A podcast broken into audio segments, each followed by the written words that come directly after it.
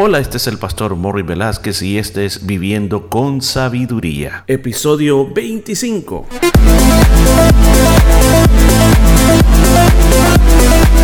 Y en el programa de este día estaremos aprendiendo cómo aplicar la sabiduría de Dios a nuestra vida a través del libro de Proverbios. Muchos consejos muy hermosos basados en la palabra de Dios. Todo esto y mucho más en Viviendo con Sabiduría.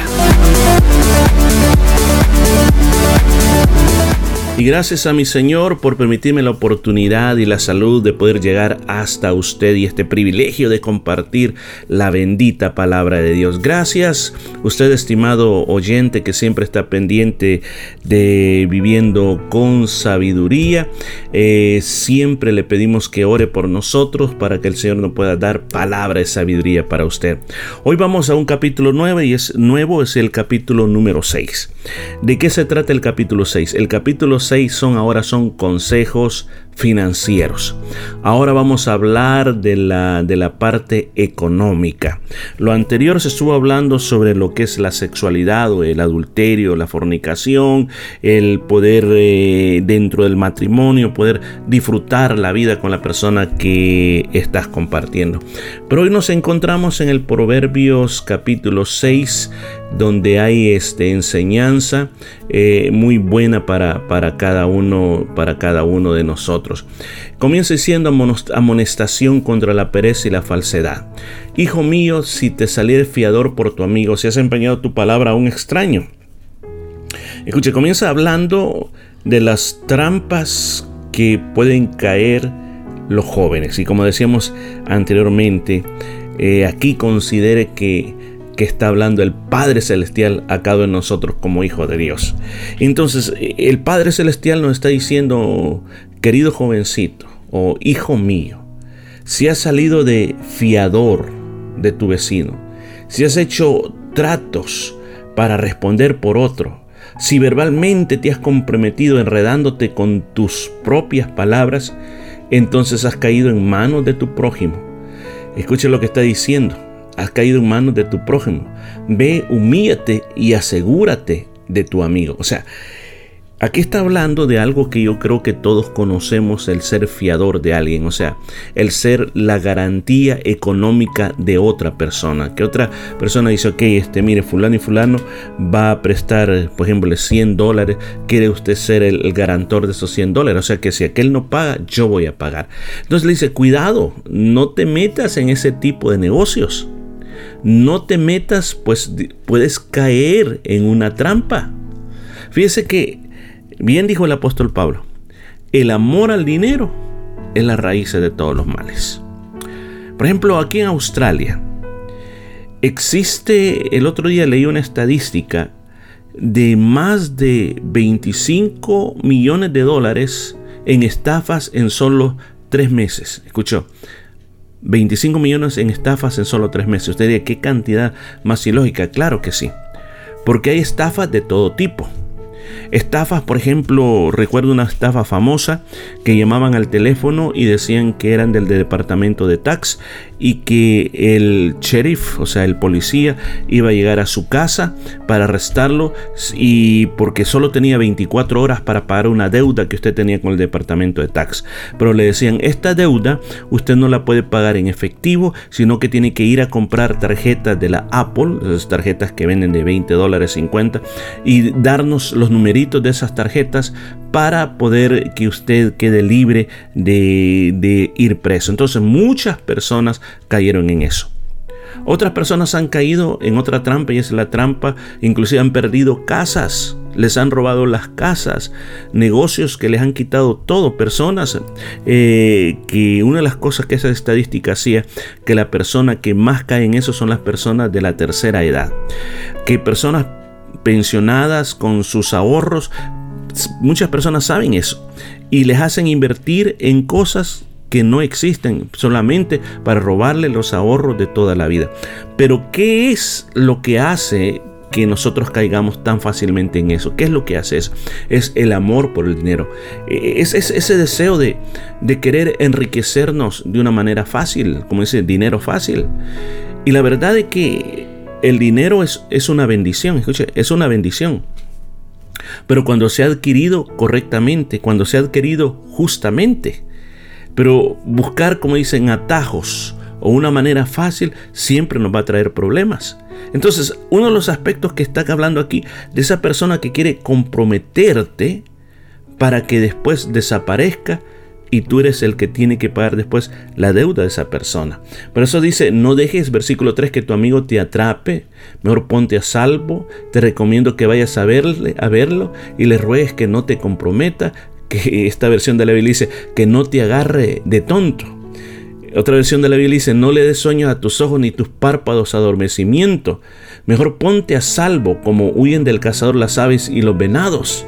Entonces dice, cuando tú has caído en esa situación, ok, tú tienes ahora eh, una, eres como el garantor de, de, una deuda de alguien, dice, eh, no simplemente lo deja allá, no, no, o sea, como dicen, tiene que estar encima, viendo que esta persona cumpla sus compromisos o cualquier situación que tú te des cuenta que esta persona eh, no ha podido pagar sus compromisos, tienes que estar ahí, tienes que estar ahí, como dicen, asegurándote que esa deuda no te vaya a caer a ti. O sea, ese es un primer consejo, el consejo de, de no caer en esta trampa de ser fiador de alguien. Yo sé que muchas veces se necesita Muchas veces se necesita eh, la garantía de alguien para que nosotros podamos hacer cosas en la vida.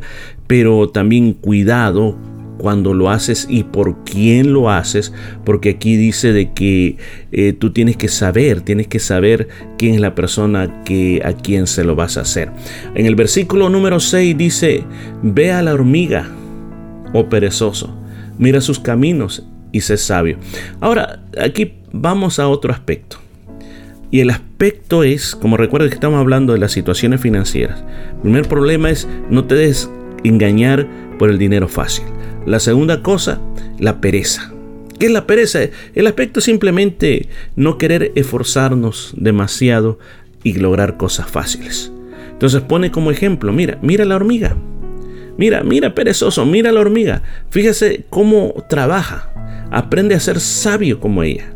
Fíjese que la Biblia dice que Salomón fue un experto, que él escribió muchos libros, desde dice de, de, plantas, de animales, y del animal más chiquito hasta el animal más grande. Entonces, Salomón había dedicado mucho tiempo a fijarse cómo las hormigas trabajan. Y yo creo que uno de los animalitos que desde pequeño los hemos observado siempre son las hormigas, que ellas levantan hasta a veces 12, 14 veces su peso y todo el tiempo están trabajando, todo el tiempo están guardando para el invierno. O sea, y aquí dice, lo cual no teniendo capitán ni gobernador ni señor, preparan en verano su comida, recogen en el tiempo le hacía su mantenimiento. O sea, dice, mira ese ejemplo. Mira ese ejemplo que se preparan para los tiempos de escasez. Mira ese ejemplo que ahorran para cuando no va a haber. Entonces, ¿se recuerda aquella famosa fábula de la cigarra y, la hormiga? Era así, la cigarra y la hormiga. Que la cigarra se pasó todo el tiempo, o sea, este insecto, así se llama la cigarra. Este insecto se pasó el tiempo cantando y solo observaba cómo la hormiga todo el tiempo estaba trabajando se reía de la hormiga, se reía de la hormiga, porque la hormiga no tenía tiempo para vacacionar, sino que tenía que preparar su comida para el invierno. Y cuando llegó el invierno, ¿qué le pasó la cigarra? Se murió de hambre porque no tenía que comer. Entonces aquí nos está dando otro consejo, un consejo en la parte de las finanzas. ¿Cuál es? Ahorre. Guarde para los tiempos difíciles. El problema más grande es de que nosotros lo que nos dan lo gastamos y nos quedamos sin nada. No tenemos ahorros. Se nos vuelve bien difícil ahorrar dinero. ¿Y qué es lo que hacemos para poder salir adelante? Endeudarnos más. Buscar de dónde obtenemos más dinero que después debemos y al final nuestras deudas comienzan a aumentar, aumentar, aumentar, aumentar. Y nos damos cuenta de que nos estamos quedando cortos en capital, pero estamos creciendo en deudas. Aquí entonces viene la parte importante. La parte importante que dice, ok, si tú estás viendo que se está, está acabando el capital, pues tienes que hacer algo para aumentar el capital, para que las deudas no crezcan. No simplemente se quede esperando que algo va a pasar. Yo sé que como cristianos nosotros confiamos en Dios. confiamos en Dios en que Él nos va a proveer. Por cierto, uno de los nombres de Dios es Jehová Chiré. Ahora, a veces nosotros, le digo, no queremos esforzarnos en trabajar para poder lograr lo que necesitamos para nosotros. Simplemente queremos decir, bueno, Dios proveerá. Sí, Dios provee, pero también tú tienes que hacer tu parte. Dios provee, pero tú tienes que esforzarte. Dios provee, pero como cuando tú has hecho todo lo necesario ahí y no has logrado alcanzar tus objetivos, ahí Dios te provee. Ahora, hay otra parte también en la provisión de Dios. Dios, cuando nosotros nos preocupamos por las cosas de Él, Él va a ser nuestro proveedor. O sea, yo no solamente voy a buscar a Dios para que me dé las necesidades, yo no voy a hacer nada por el reino de Él. Yo he visto milagros hermosos, pero en personas que lo han dado todo por Dios. Entonces cuando viene el momento de necesidad, Dios le provee de una manera grandiosa. Yo he visto personas que realmente me han dejado con la boca abierta, que ayudan a los necesitados, tienen una forma tan rápida de ayudar a las personas necesitadas, ayudan a todo mundo, ayudan en la iglesia y saben que entre más lo hacen, más dinero tienen.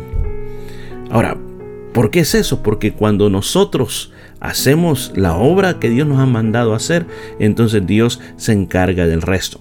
Por ejemplo, hasta hoy en día, hasta hoy en día, estaba viendo este documental en Israel, en los barrios de los judíos ortodoxos, hay unos postes. Son pequeños los postes, quizás eh, calculo que medirán metro y medio.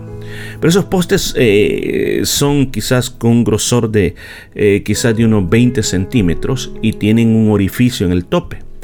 Y entonces explicaban de que esos eh, hay por todos lados, son para que usted ponga sus donaciones. Y esas donaciones dicen que es para hacer sedaca, lean sedaca. La palabra sedaca significa justicia. Entonces, para el judío ortodoxo, hacer justicia es ayudar al que no tiene nada, ayudar al necesitado. Entonces, toda la gente pone dinero ahí, recolectan ese dinero y después en ciertos lugares le dan comida a la persona, le dan asistencia social. Entonces, el judío considera que para ser un buen judío hay que, en primer lugar, darle lo que le, corresponde a Dios, pero también hacer sedaca o hacer justicia. Ahora, son personas que no tienen tantos recursos porque este reportaje fue hecho en uno de los barrios más pobres de Israel.